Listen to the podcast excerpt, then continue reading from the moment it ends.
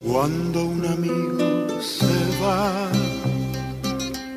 queda un espacio vacío. El acontecimiento suscitado ayer al mediodía en la capital potosina merece una reflexión.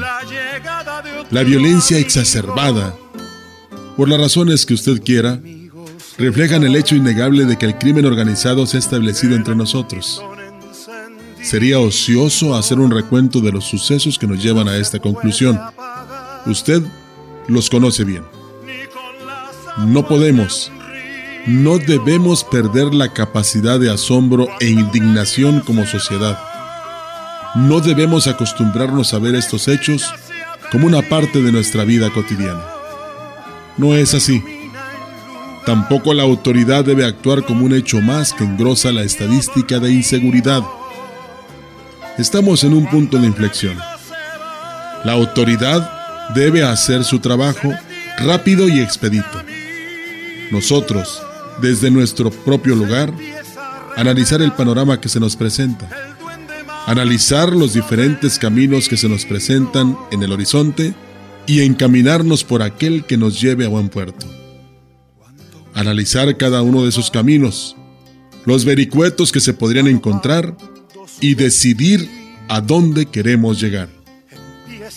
Estamos en una encrucijada.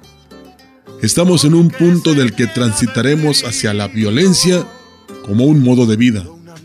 O bien, tomar el camino que nos permita seguir construyendo una sociedad justa, de leyes, que hagan suyo un camino de paz, de tolerancia.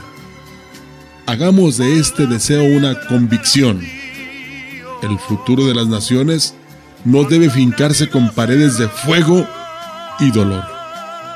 Debe prevalecer el sentido de humanidad. Es hora de exigir la paz.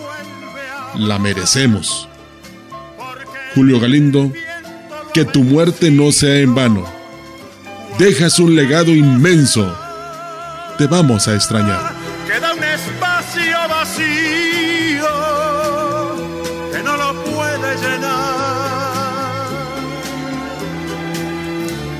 la llegada de otro amigo.